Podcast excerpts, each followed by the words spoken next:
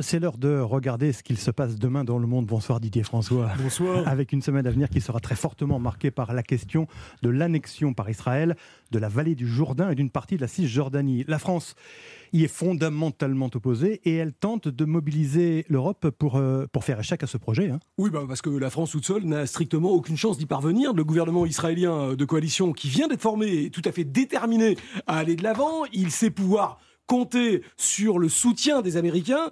Euh, L'annexion pourrait donc être euh, décidée dès la semaine prochaine. On parle du 1er juillet dans la presse euh, israélienne, ce qui laisse assez peu de temps pour une action diplomatique. Et c'est ce qui explique pourquoi Jean-Yves Le Drian a décidé de hausser le ton en s'exprimant de façon extrêmement claire devant le Sénat. Nous ne reconnaîtrons pas la souveraineté israélienne sur les territoires annexés. Une décision d'une telle gravité ne peut rester sans réponse. Nous nous préparons à réagir. Voilà, donc c'est une fermeté euh, inhabituelle euh, sur le sujet, surtout euh, publiquement, puisqu'au cours de son audition, le ministre des Affaires étrangères a même envisagé des mesures de rétorsion économique contre Israël si l'annexion n'était pas suspendue. Et ce que serait une sorte d'embargo européen contre Israël, donc Dan Oui, tout à fait, en fait, euh, car l'Europe est le premier partenaire commercial, le principal débouché des exportations d'Israël. Donc, seule une réponse européenne aurait des chances de peser sur les décisions du gouvernement israélien. Alors, il y a bien sûr des réticences, hein, euh, la Pologne par exemple, ou la Hongrie,